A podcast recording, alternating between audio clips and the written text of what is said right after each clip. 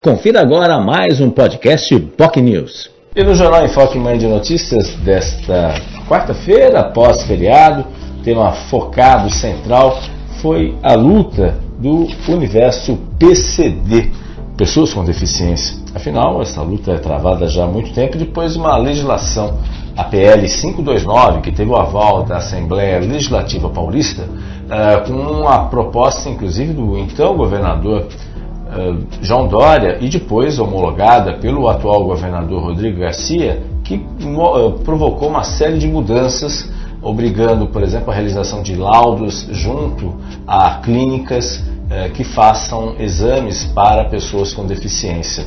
Além disso, o IMESC, que é o órgão responsável para analisar todos esses laudos nesse sentido, não tem capacidade e não tem atendido a demanda pelas pessoas. Afinal, são mais de 200 mil pessoas somente no estado de São Paulo que dependem, que têm laudos com pessoas com deficiência na aquisição, por exemplo, de veículos. E isso, obviamente, se preocupa muito porque o, o ano está acabando e, obviamente, pagamento de impostos, inclusive alguns é, impostos do, do, ano passado, por exemplo, do IPVA, ainda não puderam aí ter uma definição sobre esse assunto. Para falar sobre esse tema, trouxemos três convidados muito especiais: o Fábio Azevedo, o Henrique José Gomes e o Abrão Dip, que são profissionais atuantes na causa do Grupo Comissão 48 e também do Podemos Sim, que é uma organização com dezenas, centenas de pessoas PCDs que lutam pela causa e lutam por essa reparação desse erro. A expectativa, obviamente,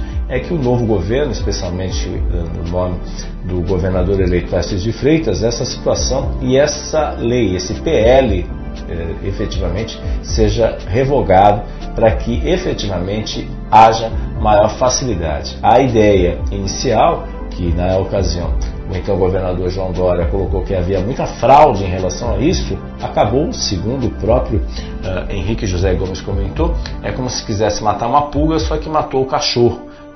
A carga foi tão grande de impacto contra as pessoas PCDs que acabou aí prejudicando o direito que as pessoas têm. Afinal, são só 16 clínicas que atendem no estado de São Paulo e hoje, hoje um agendamento está impossibilitado. Não se sabe por quê, por questões técnicas, está impossibilitado o agendamento. E são, volto a dizer, são clínicas espalhadas aí por várias cidades e muitas cidades do, do interior, por exemplo, não tem possibilidade. Eh, as pessoas vezes, têm que se deslocar mais de 300 quilômetros para chegar na sua clínica mais próxima para fazer e atestar que realmente é uma pessoa com limitação, com deficiência. E é claro, isso atrapalha a vida de muita gente. E isso foi o tema central do Jornal Enfoque Manhã de Notícias, porque há uma preocupação muito grande eh, e há uma expectativa também eh, que isso seja revogado ainda nessa legislatura, o que particularmente é um pouco complicado, que a gente sabe, porque muitos deputados em fim de mandato já efetivamente nem comparecem muito à Assembleia Legislativa, principalmente se não forem, não tiverem sido reeleitos. Né? Outros simplesmente não estão mais nem disputando a, a, a, o cargo, nem disputaram o cargo e, obviamente, o desinteresse é ainda maior. Enfim, são desafios, são questões, mas é um tema fundamental porque a própria ouvidoria do IMESC, que é esse órgão, nem tem dado conta e nem tem dado atenção às demandas por parte dos profissionais, né? das pessoas que necessitam desse tipo de atendimento. Volto a dizer, são mais de 200 mil pessoas no estado de São Paulo que necessitam fazer novamente essas avaliações para poder terem, continuarem tendo direito, direito dos seus benefícios, no caso do estado de São Paulo, é, a questão do IPVA, por exemplo, e obviamente na questão da compra de veículos com isenções é, como o IPI, por exemplo. Infelizmente, a demanda é grande e a demora é insuportável. E aí, obviamente, o pessoal da Comissão 48, junto com o pessoal do Podemos, vai estar hoje, inclusive, na Assembleia Legislativa, justamente para conversar junto com deputados eh, das comissões de Direito e Justiça, por exemplo, e outros deputados também envolvidos na causa, para poder fortalecer e que, as, obviamente, as necessidades, os anseios destas pessoas sejam atendidos pelos nossos deputados. Né? A gente sabe que há uma discrepância, infelizmente por questão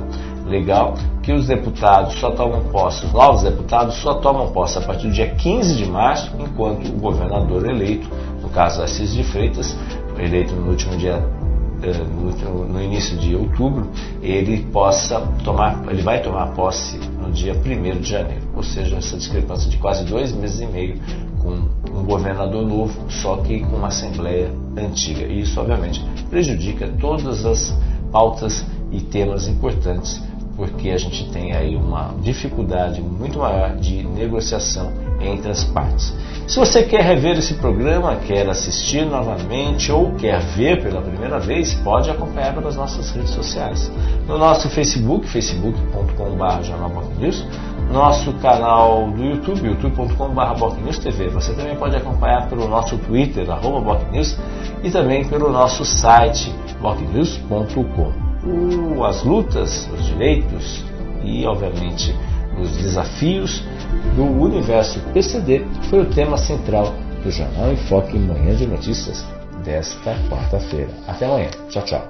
Você ouviu mais um podcast Boc News.